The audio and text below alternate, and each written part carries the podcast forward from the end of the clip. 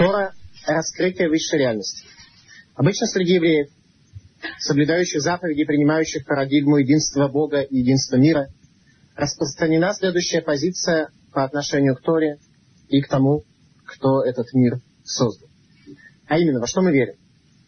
Обычно религиозные люди верят в то, что Бог создал этот мир 5760 лет тому назад, что Он избрал народ Израиля из других народов, в том смысле, что установил с ним свою связь и дал нам возможность посредством духовных поступков, которые мы совершаем, оказать влияние на этот мир. Он вывел свой народ из Египта в количестве 600 тысяч мужчин, женщин, членов их семей. Раскрыл свою славу на горе Синай, даровав нам Тору перед глазами всего народа.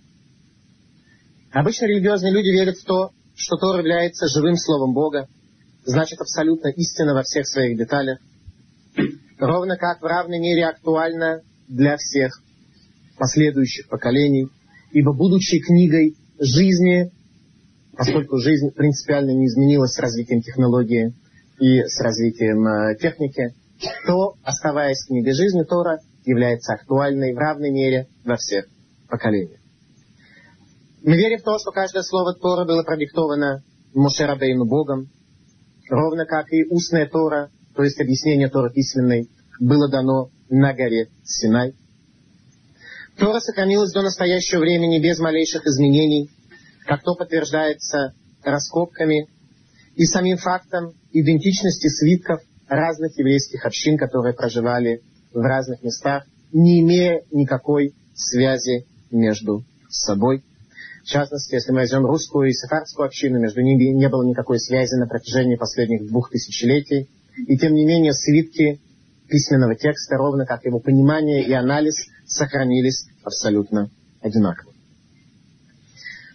Мы э, верим в то, что Тора является истинным знанием, спущенным с неба. И цель его — показать человеку гармоничный путь, по которому тот может прийти к цельности в этом мире и в результате своих поступков удостоиться доли в будущем мире. Религиозные люди утверждают, что заповеди Тора являются духовными и приводят к возвышению человека и того общества, которое живет ценностями этой Торы. Все это абсолютно верно. Тем не менее, подобный подход и подобный взгляд на еврейство является в определенной мере поверхностным. Тора является чем-то принципиально больше, нежели чем все те бесспорные парадигмы с точки зрения мировоззрения еврея, которое мы только что с вами сказали. Если бы это было так, то получалось бы, что Тора является еще одной системой ценностей, еще одним взглядом на мудрость в этом мире и на то, как человеку не прийти к разбитому корыту в конце своей жизни или в определенные периоды своей жизни. Но Тора является чем-то большим, чем еще одна мудрость, которая дана человеку для изучения. Во что же евреям следует верить? Что же является настоящим пониманием значения Торы для нашего народа?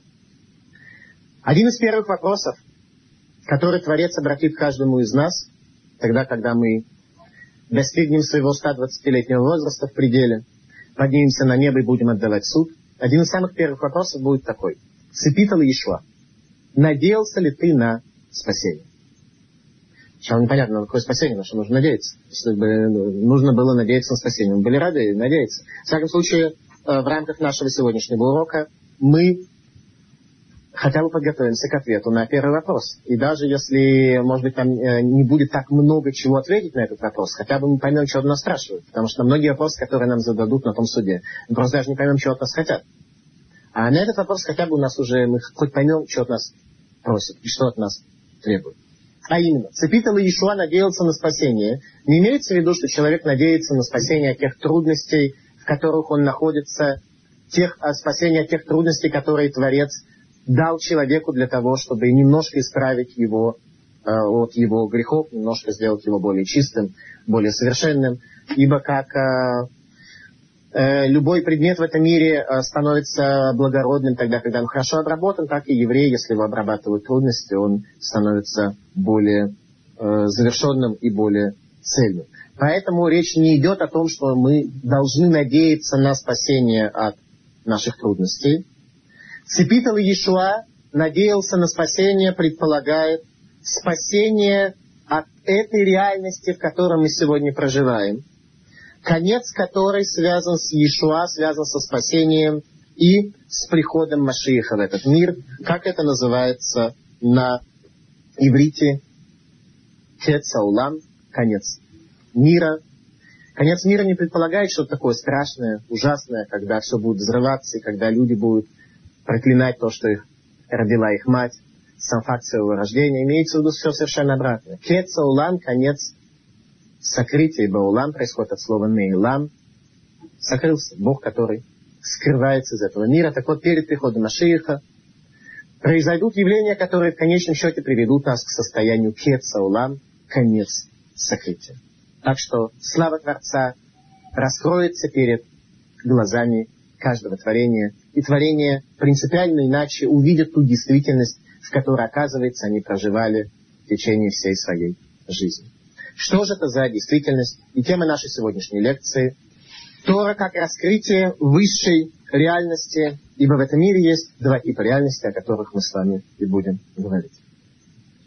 Иудаизм утверждает, что наш мир содержит в себе совокупность двух реальностей, иллюзорную, в которой мы пребываем, которую можно проверить фактами, которую можно посчитать э, при помощи э, научных методов, и истинная духовная реальность, раскрытие которой находится в Торе. А именно, наука и религия. Наука ставит перед собой задачу объяснить материальные явления, найти закономерности, в то время как религия ставит перед собой принципиально другие задачи, показать, для каких духовных целей были созданы предметы, для каких духовных целей был создан человек, и что может привести этот мир в состояние гармонии. Таким образом, Тора является раскрытием истинной реальности, и об этом мы попытаемся поговорить сегодня. Муса, еврейская этика, называет нижнюю проекцию мира, в котором мы с вами проживаем, очень интересным словом. Улам Гадиньон. Мир иллюзия. Иллюзорный мир. Но то, в чем мы с вами погружены, еврейская этика называет иллюзорным миром. Со всеми нашими радостями, со всеми нашими горестями, со всеми нашими достижениями, со всеми нашими потерями. Все это иллюзорный мир. Действительно, многие люди внутри этого иллюзорного мира могут увидеть истинную составляющую тоже. Но что она, где, что это за составляющая, как ее искать, к чему стремиться? В то время как настоящая истинная возвышенная реальность скрыта от нашего глаза, и Творец, дав нам свое учение, раскрыл нам это в Торе, и в частности, первыми десятью заповедями, которыми начинаются дарование Торы, сказано о даровании десяти заповедей следующие слова – «Вейдабер Луким эт коль гадварим хаэлу леймо». И сказал Бог все эти слова, говоря.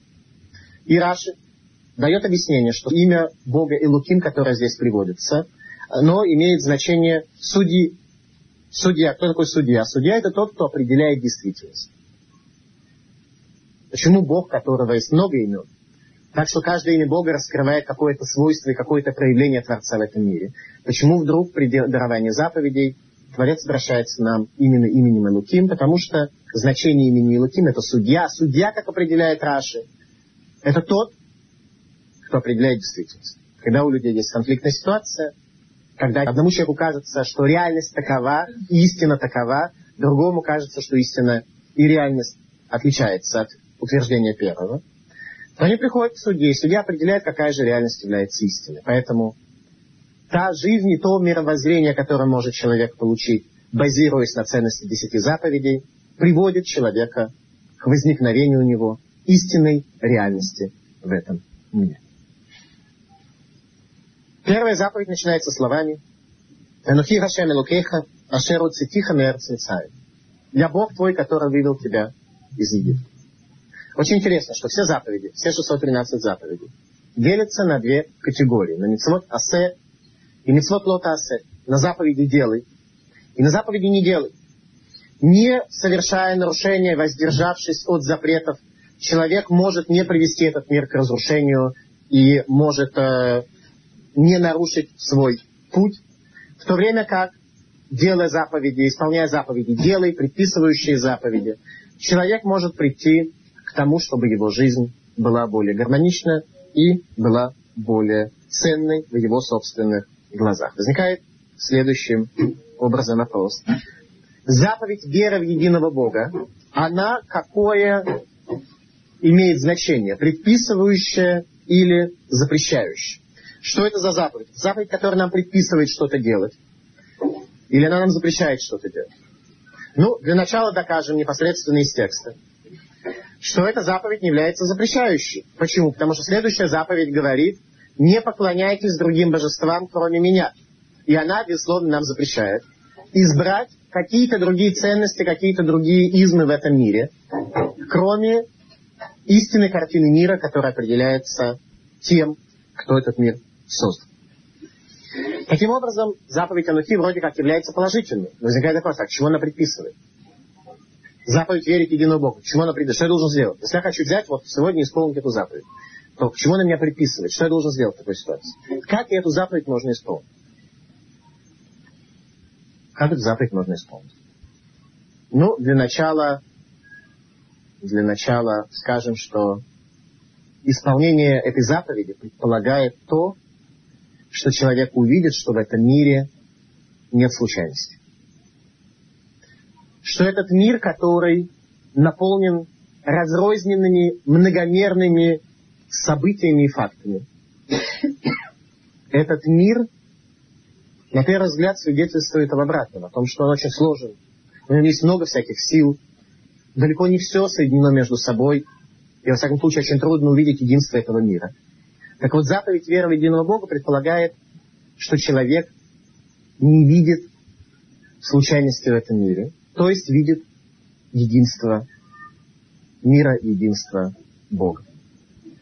Что имеется в виду? Дело в том, что на иврите случайность как на иврите случайность? Микре. Микре происходит от слова мако. Источник. Случайности проистекают из источника. Если так, то получается, что человек, который позволяет проникнуть в свое сознание, идеи случайности, он предполагает, что в мире в целом есть Бог, который вроде как мир управляет. Потому что предположить, что он из обезьян, очень сложно. Эта идея уже давно-давно отжила себя, поскольку все мы чувствуем, насколько мир сложно и гармонично создан, насколько гармонично создан человек. Поэтому предположить, что в результате процесса эволюции все оно само как-то из динозавров в процессе эволюции произошел человек, поверить в это сложнее, чем увидеть все-таки единство этого мира. Тем не менее, это единство сокрыто. Так вот, человек, который утверждает, что мир наполнен случайностями, он, а случайности микроя, то есть происходит из макор, из источника. Такой человек говорит, что в принципе, предположим, в этом мире есть Бог. Но кроме Бога в этом мире есть еще какие-то случайности. То есть в этом мире управляет Бог. И наряду с ним есть какие-то случайности, которые от него независимы. И которые тоже принимают свое участие в развитии функционирования этого мира. Так вот, первая заповедь верить в Бога предполагает, что человек должен в качестве первичного понятия принять существование Бога в этом мире – и следствие из этого, что у Творца есть очень много посланцев, которые исполняют его волю. И далеко не всегда у тебя есть возможность увидеть, как эти посланцы связаны между собой и связаны с Творцом. Поэтому у тебя возникает естественно человеческая слабость, естественно человеческая невозможность предположить единство. И таким образом ты говоришь, что в мире есть много всяких случайностей.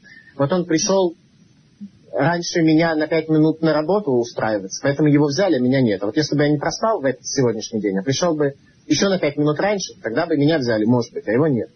А если бы я выехал из дома на пять минут раньше, то я бы не попал в аварию, потому что машина бы проехала, машина, с которой столкнулся, она бы уехала мимо. Та машина тоже бы нашла причину для того, чтобы задержаться на пять минут, так, чтобы в результате вы встретились на том же перекрестке, в тех же самых условиях. Но нам все это тяжело видеть, нам тяжело это понять. Почему? Потому что мы видим, что авария происходит в результате того, что кто-то задремал или тормоза у него отказали. Случайность. Первая заповедь требует от еврея прийти к такому видению мира, в котором нет места для случайности, а есть только единая картина мира. Как это сделать? Суть первой заповеди заключается в том, чтобы раскрыть нам новую глубинную реальность, которую невозможно ощутить и раскрыть ни одним органом осязания, которым обладает человек. Мидраш рассказывает, что когда на горе Синай была дарована Тора, птица замерла в воздухе, бык не мечал. Когда евреи получали Тору, этот мир, он находился в состоянии полного, полного остановления всех своих естественных структур. Электрон не вращался вокруг атома, грубо говоря. Произошло полное, полная остановка этого мира. Что это означает? Это означает, что в ту иллюзорную реальность, которая создается фактами, механикой, движением и жизнью индивидуумов, которые были оторваны от Творца, имеют свое собственное «я», эти индивидуумы прекратили всю свою действительность, так что птица замерла в воздухе, она никуда не летела. Ее скорость была равна нулю, первая, вторая производная от ее движения, они все были равны нулю. Как такое можно понять? Что это за такая действительность? Дело в том, что Творец, когда создал этот мир, как нам объясняет Каббала, он создал этот мир в условиях тьмы, как написано в, в тексте Тора непосредственно, Вехоших альпней тром, и тьма над бездной, и в ней ты был создан этот мир. То есть Творец создает некое вакуумное пространство, свободное от своего света, и в нем создает разные творения. И каждое из этих творений является, как в терминах Кабалы это называется, сосудом, кли. Для того, чтобы этот кли мог существовать, этот сосуд мог существовать, его нужно наполнить каким-то светом, душой.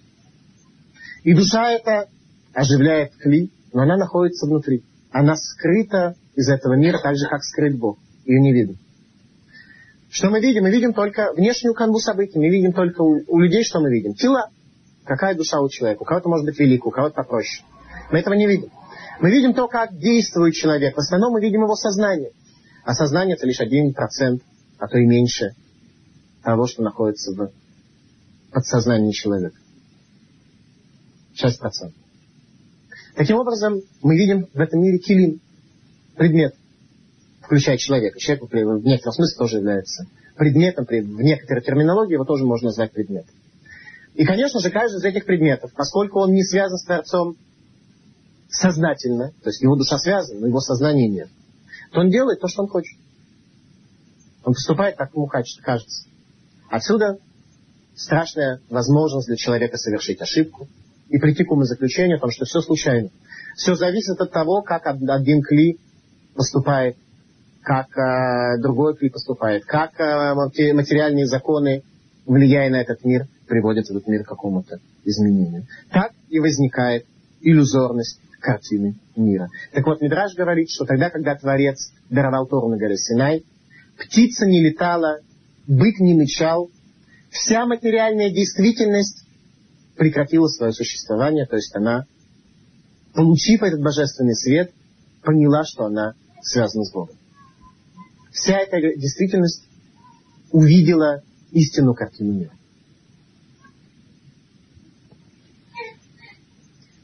Сказано это на языке мудрецов. Олам шотек умахриш. Мир молчит и безмолвствует. Если мир это движение, если это жизнь. Вся жизнь прекратилась, та иллюзорная жизнь, которой жили люди, она прекратилась и стала безмолвствовать во время дарования Торы. З, Торы. Замерла вся эта реальность, которую мы называем жизнью, а еврейская этика называет улам Диньон мир иллюзий. Пророк Хискель, описывая события, которые происходили при Синайском откровении говорит «Вет элугей гаарец лаках» Хискли 17 главе. и богов земли забрал. То есть даровав Тору на горе Синай, не просто самим фактом дарования, а тем божественным светом, который увидели евреи, стоя возле горы Синай, и Хискель подводит итог, что богов земли забрал. То есть то, во что обычно люди верят, то, на что люди обычно полагаются, то, что для людей обычно является действительностью. Вот все эти вот элементы, все эти килим, все эти сосуды, на которые мы привыкли полагаться в своей жизни, Бог забрал, показав, насколько они сиюминутные, насколько они ненадежные, насколько они отдалены от абсолютной и истинной реальной действительности, о которой говорит Бог.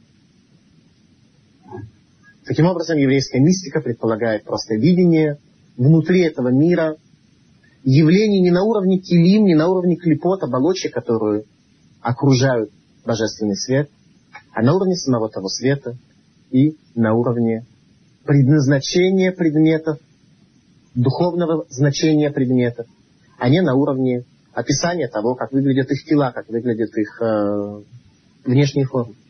Это и есть еврейский взгляд на мир.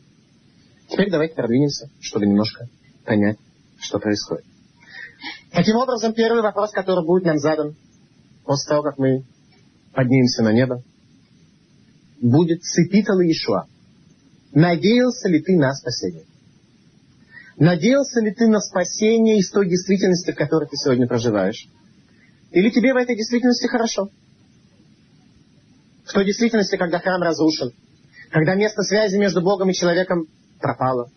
В той действительности, когда больше, чем две трети заповедей соблюдать сегодня мы не имеем вообще возможности. То есть мы не можем на две трети оказывать влияние на этот мир.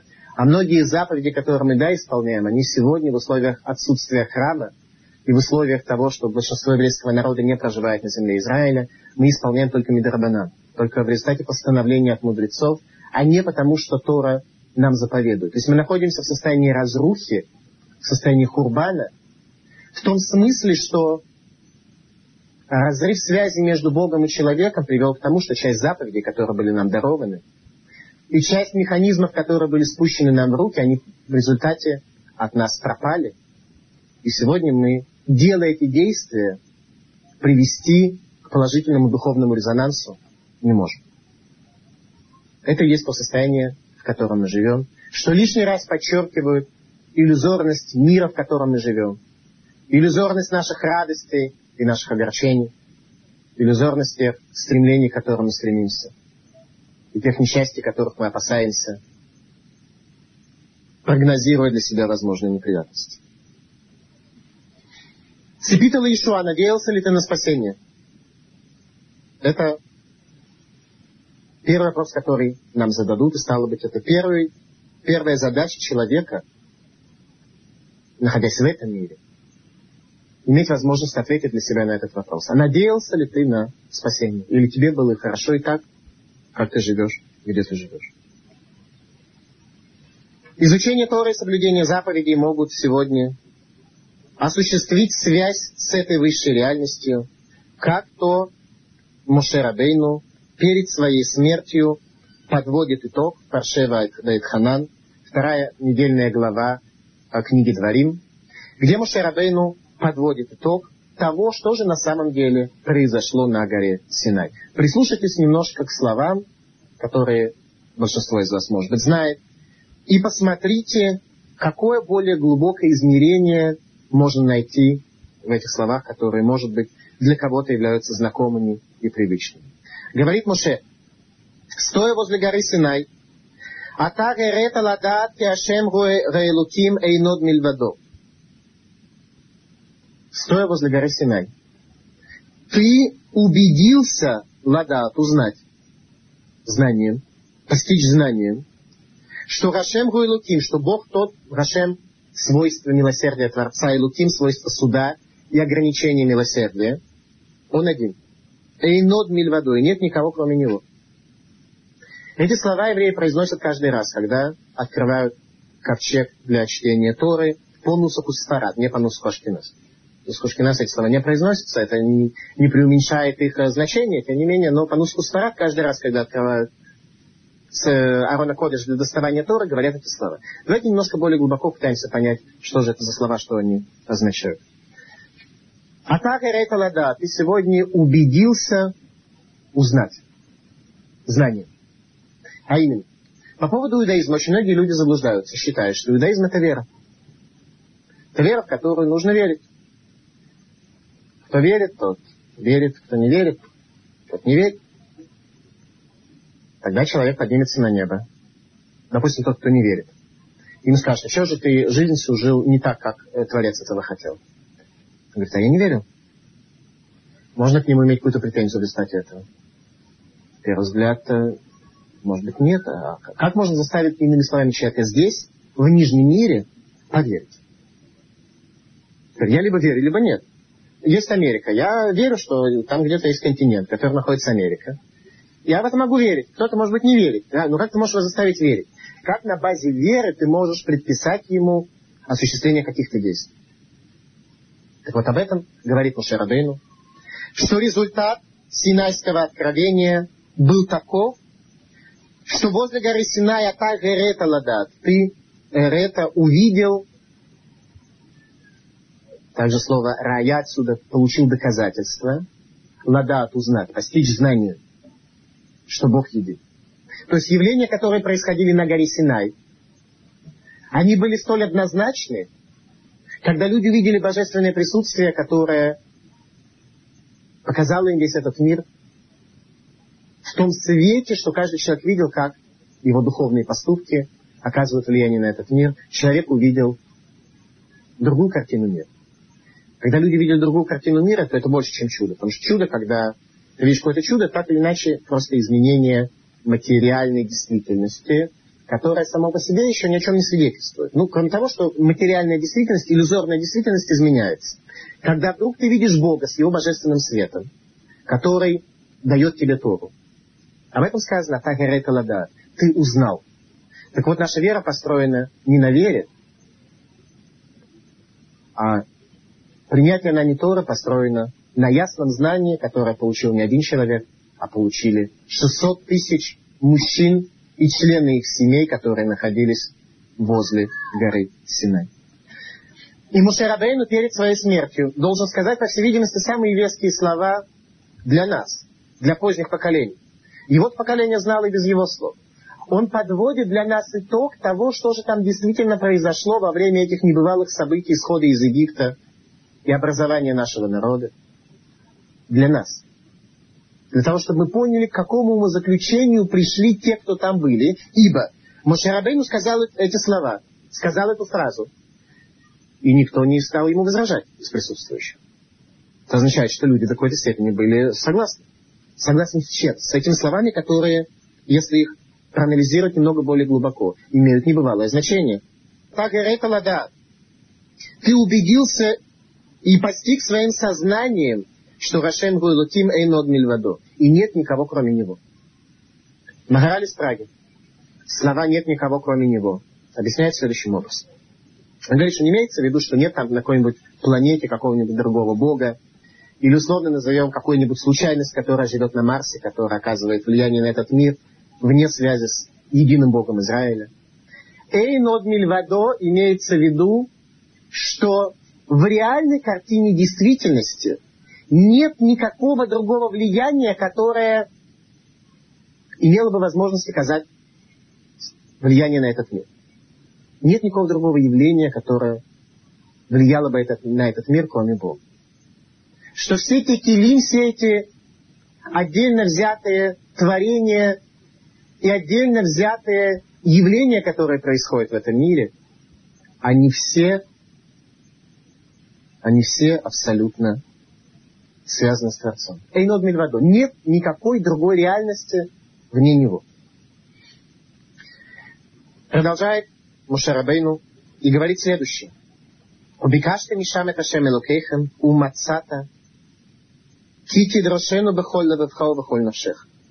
Может быть, у людей возникнет страх, что такого сложного Бога, с такой сложной действительностью, с такой сложной философией, очень сложно найти, как, что, нам, что нам смертным делать. Об этом говорит Мушарабейну так. Убекашный Мишам. И когда вы по-настоящему будете просить и будете искать Бога вашего, то найдете Его. Если будете требовать и искать Его всеми сердцами вашими и всей душой вашей. На предыдущей лекции мы говорили о том, что нефиш – животная душа человека. В то время как сердце сказано «бахоль левавеха» два раза бейт, удвоение буквы бейт. На иврите сердце лев. Стало быть, сердце твоего будет левха. Почему написано левавеха? Потому что сердце человека есть два стремления. Стремление к добру, стремление к злу. Так вот, человек сможет увидеть Бога и постичь эту картину мира только тогда, когда он захочет ее искать также своим злым началом. Когда его злое начало будет его не в кабак тянуть, и не в Турцию съездить э, в казино, немножко денег проиграть, а найти этого Бога, найти истину. Вот тогда, когда человек будет искать всем сердцем своим, а не то, что он придет на урок по иудаизму а, раз в неделю. А в остальное время он будет э, жить э, другими интересами, другое искать будет. В остальное время будет искать другое. Деньги, ценности какие-то, знания какие-то. Тогда Бог найти трудно. Но если ты захочешь искать его всем сердцем твоим, всеми двумя сердцами, всеми двумя составляющими твоего сердца, тогда ты сможешь его найти. Это завещал нам Мушарабей. Что Тора дана еврейскому народу на условии того, что если любой индивидуум с его любыми индивидуальными особенностями, как самый умный, так и самый э, примитивный в нашем народе, как самый э, э, духовно развитый, так и самый духовно закрытый. Каждый человек, когда он приложит свое максимальное приложение своих сил, такой человек найдет. Потому что Бог каждому показывает свою руку в зависимости от его индивидуальных особенностей и в зависимости от его индивидуальных качеств. Творец каждому из нас показывает столько и в зависимости от того, какой труд мы для этого приложим. Продолжает Маше Рабейну и говорит, «Эльмихем гараот это шераса хашем бебаль пеор, Киколь гаиш ашер галаха харей бааль пеор, ешмир ашем элокейха микербеха, ватем гадбиким бахашем элокейхем, хаим кулхем айом. Глаза ваши видят то, что Бог сделал по отношению к тем, кто служили идолу под названием Бааль Ибо каждый человек, который шел за Баальпеором, уничтожил его Бог из среды твоей, и только те, кто прилепились к Богу, живы все сегодня. Что имеется в виду? После разрушения первого храма пропадает в этом мире язычество, пропадает возможность людей видеть явление и влияние языческих божеств на этот мир, за исключением одного. Одно язычество все-таки остается. Называется Бальпеор. Бальпеор это такой истукан. Форма служения которому заключалась в том, что на него нужно было испражниться. Что имеется в виду? Что это за странная форма служения божествам. Имеется в виду следующее, что это на самом деле служение человеку. Служение килим а именно испражняясь на божества, испражняясь на духовность, я тем самым утверждаю, что определяющим в этом мире является я. Хли, сосуд. Сосуд, который не вдаль, который не связан со своим источником. То есть Бальпиор – это первое общество, которое было построено под лозунгом «все во имя человека, все на благо человеку». Первое общество. Результат его какой? Что глаза ваши видели, говорит Машерабейну. Не то, что это какая-то история или философия, или еврейское утверждение, что те, кто будут служить Баальпюрам, у них в жизни будет плохо, их экономический уровень упадет на 8,4%. Нет, имеется в виду. Или что их а, акции будут падать в случае, если они свое предприятие построят. Нет, имеется в виду. Имеется в виду другое. Что вы видели, как те люди, которые начинали служить себе, они пропадали из этого мира.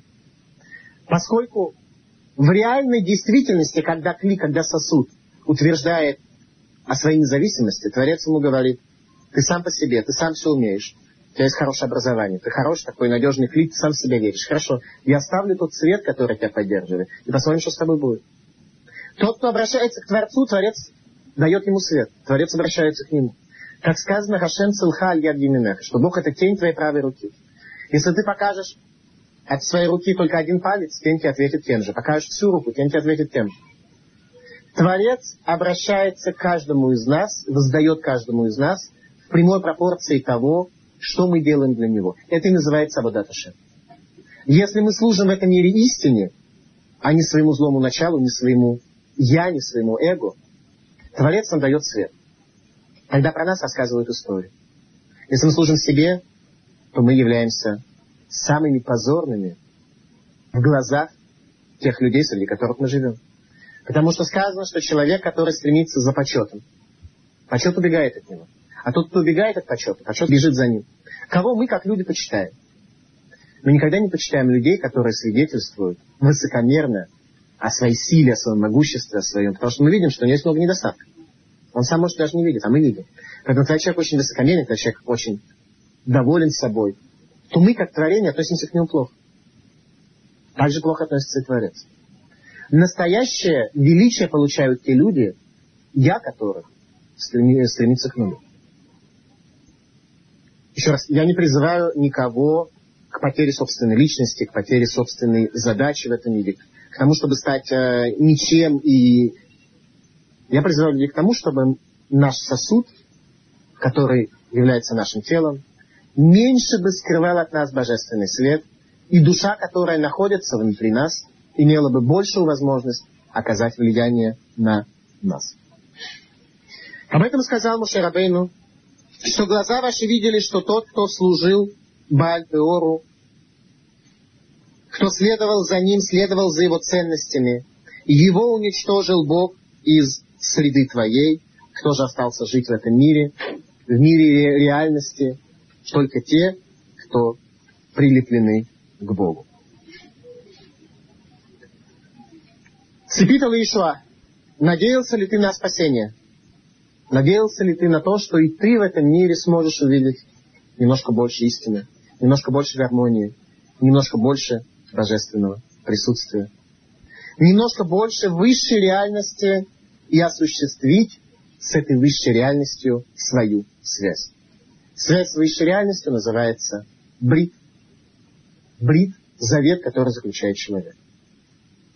Завет от обеих сторон требует соблюдения каких-то условий. Когда две стороны о чем-то договариваются, то каждая из них должна соблюдать то, о чем она подписалась. Мы, вступая в наш завет, принимаем на себя образ жизни, который не приведет нашу душу к большому страданию, а приведет к ее правильному пребыванию в этом мире. В то время как Творец принимает на себя дать нам шхину божественное присутствие, так, чтобы его присутствие обитало среди нижних здесь, в этом мире. В первую очередь в месте, которое называется Иерусалимский храм, а во вторую очередь каждому отдельно человеку в его судьбе. Иногда видишь людей, и видишь, как божественное присутствие у него есть, как его дом построен, как э, гармонично складываются его отношения с людьми, с его женой, с его детьми. А иногда приходишь в дом, который по всем внешним иллюзорным ценностям выше среднего в плане материального достатка, в плане положения в обществе, в плане всех тех ценностей, к которым стремятся люди. И видишь, как на самом-то деле счастье и радость у такого человека нет. Ты видишь, как этот человек находится в очень тяжелом внутреннем состоянии, внутренне сжат. Кто не надеется на спасение, кому хорошо и так в этой жизни, в этой скрытой действительности, он нарушает свою центральную обязанность человека раскрытия истинной, высшей, божественной реальности перед собой. Он живет в иллюзорном и запрещенном нам мире. Человек имеет возможность раскрыть перед собой мир немного более глубоко. А именно, в тексте Торы, когда Творец дает Аврааму испытание принести в жертву своего сына, сказано следующее, что Авраам шел из города Бершева в город э, э, Иерусалим. Тогда еще не было указателей Иерусалим, тогда еще Иерусалим, э, он был, конечно, но назывался Ир-Шалем. Он даже в Торе, текст Тора приводится Иерусалим. Но на месте храма горы ничего не было. И написано, что когда Авраам подходит к храмовой горе, написано «Ваяр это маком рагу мирахок». И он увидел это место издалека. Всегда вопрос, в силу чего можно видеть место издалека? Если есть указатель, то ты можешь прочесть. Это город, который называется Эль-Кудс, арабский Иерусалим. Можно издалека увидеть, стрелка туда, и там большой такой жилой массив. Значит, наверное, там. Либо видишь какие-нибудь древние строения. Ну, понимаешь, наверное, здесь храм был. Как увидел Авраам? Текст нам дает очень интересный критерий. Написано так, что когда он пошел с Ицхаком на храмовую гору, то он посадил двух людей, которые его сопровождали, Ишмаэль и Элезер, его раб. Посадил их а, возле горы, они не пошли вместе с ними. И там было написано так. «И сказал им Авраам, шву по и махамов, сидите здесь вместе со слом». Возникает вопрос, а почему, почему он сказал им сидеть вместе со слом? Ну, предположим, если бы он им этого не сказал, то что, они бы оставили осла и он бы ушел, они по умолчанию поняли, что раз они здесь сидят, и Авраам оставил осла, значит, по умолчанию надо сторожить осла. Сколько это имущество Авраама, они как бы вместе с ними шли. По умолчанию. Неужели Тора... И даже если бы он им это сказал, зачем Тора это написала? Написать нужно по сути, что Авраам с Ицхаком пошли, а эти двое не пошли. Зачем тут Тора еще пишет, что они при этом осла сторожили? Зачем нужен? Очень просто. Осел не говорите хамор. Хомер это материя. Авраам спрашивает, у них у всех, Скажите, вы видите ту гору, на которой сейчас нам нужно исполнить волю Бога? Ицхак говорит, вижу. А эти двое говорят, не видим. Тогда он говорит, вот вы здесь посидите со слом. Потому что раз вы не видите, раз вы не раскрыли перед собой видение истины этого мира, то вам принять участие в этом жертвоприношении, по всей видимости, нельзя. Поэтому написано, сидите здесь со слом. Им Рахамор, сидите здесь с материей. Потому что выйти за рамки материи с ее иллюзорными ценностями вы не смогли. А Авраам видел. Авраам и Ицхак, они видели храмовую гору, которая окружена тысячами аналогичных гор, и они сразу поняли, что это та самая гора, на которой находится божественное присутствие. Как они могли это сделать? Сказано, что наши працы соблюдали заповеди Торы, задолго до того, как они были даны на горе Синай. А именно, Тор была дана на горе Синай спустя годы изгнания из Египта. То есть 400 лет, чуть меньше, отделяло между рождением Ицхака до Синайского откровения, ровно 400 лет. А про наших працев было сказано, что они соблюдали заповеди. Возникает вопрос, откуда они это знали? Откуда они знали, что это заповеди и как их нужно исполнять? Они их видели из действительности. Они не только храмовую гору видели, они видели из этой действительности волю Бога. Ваяр это Макома Умирахок, увидел это место издалека. Трактат Вавилонского Талмуда, Евамот, рассказывает нам о том, что и сегодня, в условиях разрушения храма, у нас есть задача и заповедь видеть величие храма. И сегодня говорит трактат Евамот Вавилонского Талмуда на шестой странице, что наша задача видеть величие храма, даже когда он разрушен. Как об этом сказано? Сказано так. Ирата Мигдаш. Что касается заповеди о страхе перед храмом, а именно, одна из 613 заповедей «Делай это благоговенно трепетать перед величием храма. То есть не просто так подойти к стене плача, сунуть записку, как делают шведские туристы, сказать э, три псалма и уйти так, что абсолютно никакого эмоционального подъема ты не испытал. Сегодня у каждого еврея есть заповедь, заповедь истории. И Рата Мигдаш, тончайший, высочайший трепет перед храмом. Говорит не Талмуд. Эйн ли эле безман швейта мигдаш каям. Может быть, эта заповедь актуальна только в момент, когда храм существует. То есть, когда храм существует, то есть в нем божественное присутствие. Тогда, придя в храм, я каким-то образом могу силами своей души увидеть это божественное присутствие и испытать к нему тонкие и высокие формы божественного трепета. Когда храм разрушен, что я могу сделать? Как можно это испытать, когда храм разрушен, когда развалины и арабы молятся ставят мечеть, когда нет божественного света, явного, ярко выраженного, где развалин храм? На первый взгляд, эта заповедь, говорит Талмуд, актуальна только тогда, когда храм существует. Безман шейн кая аминайн. Откуда я знаю, что и в условиях разрушения храма эта заповедь тоже актуальна? Талмуд ломар, эт шептотай тишмиру у мигдаши тирау. Написано в Торе, субботы мои соблюдайте, и храма моего страшитесь, то есть от страха мы уже сформулировали, что мы имеем в виду вот эти тонкие духовные формы, величия, которые раскрываются перед нашими глазами. И продолжает Талмуд и говорит, Маш мира хамура шаббат леолам, аф мура хамура мигдаш леолам. Как соблюдение субботы навсегда, также и страх и трепет по отношению к храму тоже навсегда. Что имеется в виду? Имеется в виду следующее. Из того, что посук в одной фразе сказал мне, «Эт шаптутайте шмиру мигдаши тирау», «Суббота мои соблюдайте, и храма моего бойтесь». Как суббота, соблюдение субботы навсегда. Оно не зависит от времени э, существования храма или время, когда храма нет.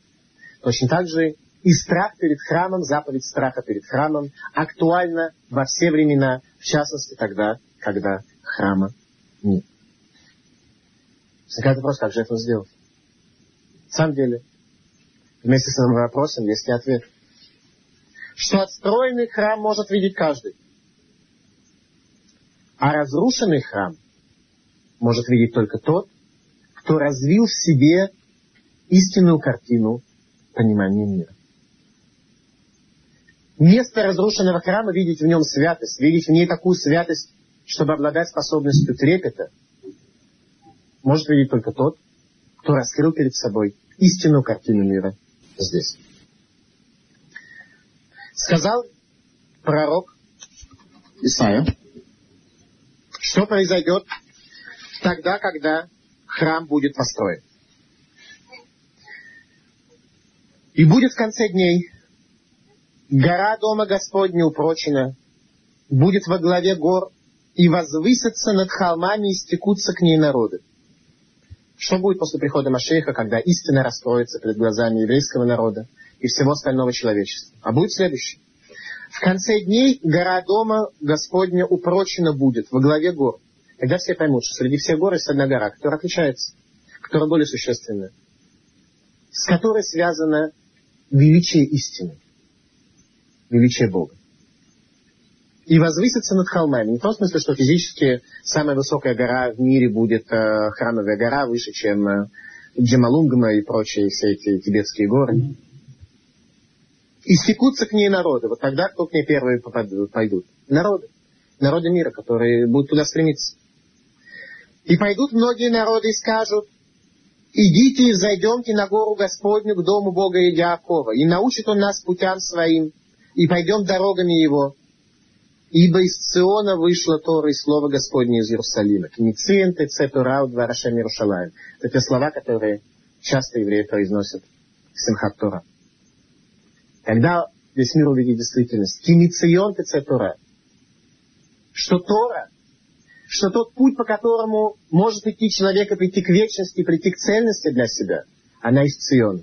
Она не из Нью-Йорка, и не из Берлина, и не из Лондона, и не Швейцария. Мы все надеемся, когда же, наконец, мы продвинемся настолько, чтобы быть как швейцарцы или как голландцы. Не из Голландии идет Турата Адам, учение о человеке. Это увидят все голландцы, швейцарцы, они все увидят. Что то учение, которое идет из Швейцарии, это учение поклонению Бальпеор, поклонению человеку. Поэтому люди друг к другу относятся с почтением, с уважением, терпимо. Потому что они поклоняются людям, они испражняются на ценности, поклоняются самому человеку, поклоняются западной человеческой цивилизации, построенной руками человека. Что же касается периода, когда придет Машиях, Тогда сами народы скажут то, что сегодня евреи не видят. Многие евреи не видят. Химицион Тура. Что Тура это Адам учение о человеке, оно придет из Циона, но не из Нью-Йорка придет. И не из Берна. И слово Господа из Иерусалима. Что слово Господа будет связано и объединено с Иерусалимом. И будет он вершить суд между народами многими, и рассудит племена сильные до пределов далеких, и перекуют они мечи свои на орала, и копья свои на садовые ножницы, и не поднимет народ на народ меч, и не будет они больше учиться войне. Что произойдет в дальнейшем? Не будет войны. Что такое война? Война – это высшая точка поклонения человеческому эго. Когда человек говорит, что я ради своих ценностей, ради ценностей своего «я», готов убивать другой народ. Это и есть высшая точка поклонения Баальтуору. Высшая точка испражнения на ценности, когда я иду воевать против другого народа ради своих идей, я иду убивать. Я иду агрессором, я иду убивать. Равалькадец, который жил в Цфате 450 лет тому назад примерно, написал песню «Лыха Дуди». «Лыха Дуди Ликрат Кало» по песне, которую мы произносим в Каббалат Шаббат во время встречи Шаббат. Если мы обратим внимание на текст, то мы увидим, что вся эта песня, она вообще не говорит о Шаббате. За исключением первого куплета, первых двух куплетов. Она вся говорит об изменении той действительности, в которой мы находимся.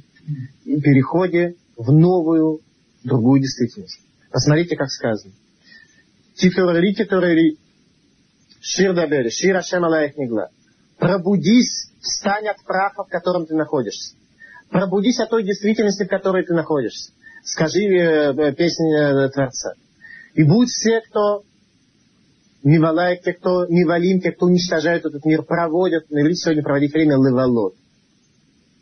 Леволот это когда у человека одежда такая уже поношена, это называется бгадим блуим. Леволот это пронашивать свою жизнь, делать ее с дыркой. Лавалот на иврите в древнем имеет прямо негативное значение. Вся песня Лыхадуди – это песня о том, как лытапех, как перевернуться, как выйти из действительности иллюзорной, в которой мы находимся, к нашей реальной действительности. Ибо сама суббота, о ней сказано, что шаббат – меэйну ламаба, Шаббат является прообразом будущего мира. И прообраз будущего мира предполагает, что как в шаббат мы не занимаемся никакой физической работой, которая унижает нас, которая лишает нас нашего духовного потенциала зачастую. И мы заняты только духовной работой, только творческой, только великой работой. Так и будет в Уламаба. В Уламаба человеку не нужно будет, в Уламаба, а во время после прихода Машииха, Человеку не нужно будет трудиться для того, чтобы э, просуществовать. Произойдет конец Кецаулам, конец этого мира. Мира, который организован на необходимости человека работать. Человеку работать будет не нужно. Произойдет полный выход за рамки будничной действительности к состоянию субботы, к состоянию шаббата, как это было каждую еврейскую неделю, когда сказано «Васита коль милахтеха» ты сделал всю свою работу. Когда наступил шаббат. Возникает вопрос, неужели человек за неделю может сделать всю свою работу? Прямо, прямо всю.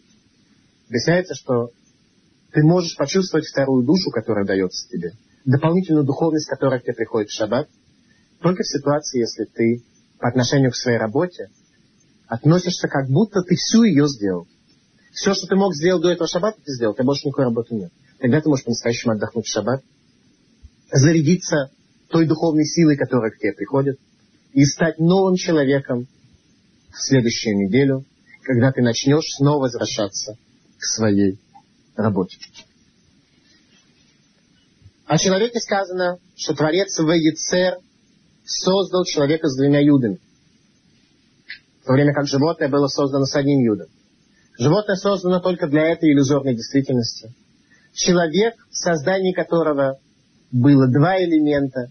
Элемент формального существования на уровне килим, на уровне сосудов в этом мире, и элемент духовной жизни, Творец вкладывает в человека душу, принципиально отличающуюся от животного. Об этом сказано в Ецер с двумя юдами. Прямо это и заложено в названии в слове на иврите Адам и Бегема. Бегема от слова ба, ма. В ней все. Шор бен Юмоника Шор. Бык однодневный называется бык. Он бык. В нем уже заложено все, что может быть. Человек Адам, это гематрия слова ма. Что? Человек имеет потенциал, человек может изменяться. Человек может быть глубинные глобальные изменения в его судьбе. Чего нет у животных. В каждом шаге человека есть проекция на его будущий мир, на Уламаба, на скрытую высшую реальность, которая существует, будет существовать после прихода Машииха в явном виде и в каком-то виде будет существовать сегодня. Пророк Исаия так описывал состояние еврейского народа в условиях того, когда евреи следовали за ценностями иллюзорного мира. Первая глава книги Исаия. Хазон Ишаяру бен Моц אשר חז"ל יהודה וירושלים בימי עוזיהו, יותם אחז חזקיהו, מלכי יהודה. Видение Исаи бен Амоц, который пророчествовал в Иудее и в Иерусалиме в дни царей Узияру, Ютана, Ахаза и Хискияру, царей э, Иуды. Всему шамай вегизину арец Ашем дибер. Это те слова, которые мы читаем 9 ава. Слушай небо и внимай земля, ибо Бог говорит. Баним гидалти веромамти верем пашуби. Сыновей своих я поднял и возвеличил, а они делают преступление против меня. Юдешо конеру вахаморавуз баалав. Даже бык знает хозяина своего, а осел знает кормушку своего хозяина. Израиль ло яда, мило идбанен. Весь народ не знает, и народ мой не размышляет. Мы живем тем, что мы видим. Что это за притча с быком и со слом? Бык – животное более интеллигентное. Оно идентифицирует своего хозяина. А именно, когда хозяин приносит пищу, бык, насколько он может, выражает благодарность хозяину за то, что он его покормил. Осел – животное менее интеллигентное. Когда хозяин приносит ему пищу, он не понимает, что это хозяин. Но он видит корыто, что в корыте есть пища. Поэтому он, когда он поел, он поблагодарил корыто, говоря, что вся моя надежда на это корыто. А если, не дай Бог, оно подведет, то не знаю, как и жить буду. Об этом сказано, что юдеша кунеру, что бык знает хозяина своего, а хамор, осел, знает авуз Баалав. Он знает корыто своего хозяина. Осел хозяина не знает, знает только корыто. А еврейский народ лояда, еврейский народ не знает, а мило народ мой, он не размышляет. Мы даже корыто не благодарим. Мы благодарим кого? Мы поклоняемся Бальтуру. В любом своем достижении мы видим только случайности. И мы видим, что сила моя и мощь руки моей привели меня ко всему этому результату. Так сказали пророки, словами пророка. Мы видим только свои результаты, мы видим случайность, мы видим хаос той жизни. И нам очень сложно увидеть, кого благодарить. Говорит Ишаяру, о, племя грешное народ, обремененный беззаконием. Семя злодеев, сыны испорченные. Оставили Господа, презрели святого Израиля. Отступили назад. Зачем вам еще быть битыми, зачем вам продолжать отступничество? Каждая голова болезненна и каждое сердце больно. Это описание народа. Каждая голова болезненна, каждое сердце больно. Что такое голова? Голова то, чем находится Мишама. Возвышенная душа. Сердце это то, в чем находится я. Рух человека. Они у нас в больном состоянии. Потому что единственная картина мира мы не видим, мы находимся в состоянии хаоса. С ног до головы нет в нем здорового места. А именно, поскольку заповеди Торы 248 предписывающих заповеди соответствуют органам человека – то человек, который нарушает эти заповеди, он приводит к тому, что все его органы больные. У всех у них есть проекция болезни. Ведь сама смерть, человек изначально был создан бессмертным. Сама смерть является свидетельством того, что человек оказался больным. В нем начинает с течением времени, с течением возраста, в нем все больше и больше умирает. Ибо смерть не распространяется на то, что живо. Жизнь, она по определению, смерть не, имеет силы над ней. Смерть имеет силу только над тем, что умерло. Поэтому не соблюдая 248 заповедей, мы приводим к тому, что наш кумата Адам, наша форма человека, в ней все 248 органов больны. Что и описывает пророк Исаия. Говорит он дальше, посмотрите, насколько это актуально в наше поколение. Страна ваша пуста. Когда шпионы пришли в землю Израиля, они видели, что она течет молоком и маслом. Это была самая богатая земля, где виноградные грозди были такими, которых не было никогда больше у людей. Страна ваша пуста, города ваши сожжены огнем. Земля ваша чужие едят плоды ее в присутствии вашем. И пуста она, как после вражеского разорения. Смотрите, насколько в наш период противостояния арабам эти посуки являются верными. И останется дочь Циона, как шалаш виноградники. И если бы Господь не оставил нам малого остатка, то стали бы мы тем же, что с дому, и подобились бы о море. И Творец, несмотря на это, продолжает нам помогать, продолжает давать нам свое влияние, продолжает давать нам свой свет. Милосердие Его по отношению к нам больше, чем того, что мы заслуживаем, больше, чем цададим, больше многократно. Во второй главе Исаия пишет, что же произойдет тогда, когда то, о чем мы с вами сегодня говорим, о реальной действительности, когда эта реальная действительность раскроется перед глазами каждого. И говорит он так. Вот слово, что видел Ишаяху сына Моца о Иудее и Иерусалиме, и будет впоследствии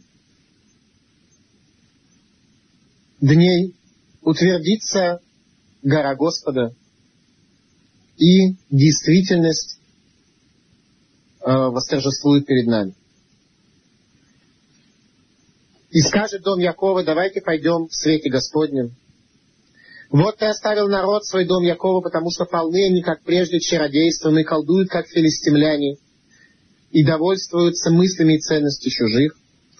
И стала полна земля их серебром и золотом, и нет конца сокровищам их, и наполнилась земля их конями, и нет конца колесницам их. То есть чем сегодня мы стараемся наполнить нашу жизнь, нашу судьбу?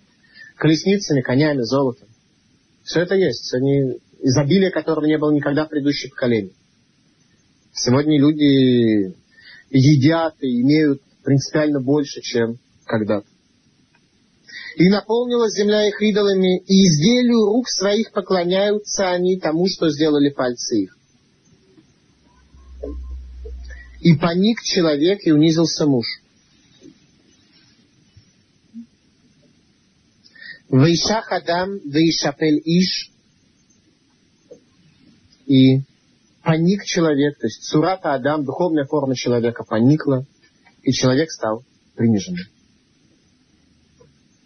Человек стал приниженным, поскольку он находится в этой самой иллюзорной действительности. Первый вопрос, который спрашивают у человека, цепитала Ишуа. Надеялся ли ты на спасение? Надеялся ли ты на то, что ты можешь выйти из этой действительности, оказаться в действительности полной божественным светом, когда люди перестают поклоняться изделиям рук своих? Сегодня мы уже поняли, что цепитала Ишуа понимает под собой осуществление связи с высшей истинной реальностью, а каков путь для этого – об этом сказал Раби Хананья бен Акашия. Раца кодыш баругулы закотет Исраэль, лефихар ербаларем турау митцвот шинеймар, их пот слыман, цитко ягдиль турава ядир. Сказал Раби Хананья бен Акашия, захотел Творец очистить, сделать возвышенными и духовными Израиль. Поэтому увеличил он им Тору и заповеди, как сказано, что из-за того, что Творец возжелал ради милости своей он увеличил Тору и сделал ее более великой, более прекрасной. Цепита Лаишуа имеется в виду, стремился ли ты к тому, чтобы божественный свет, который может раскрыться через Тору, коснулся тебя, чтобы ты был в состоянии это увидеть и стать другим человеком, стать принципиально другим творением.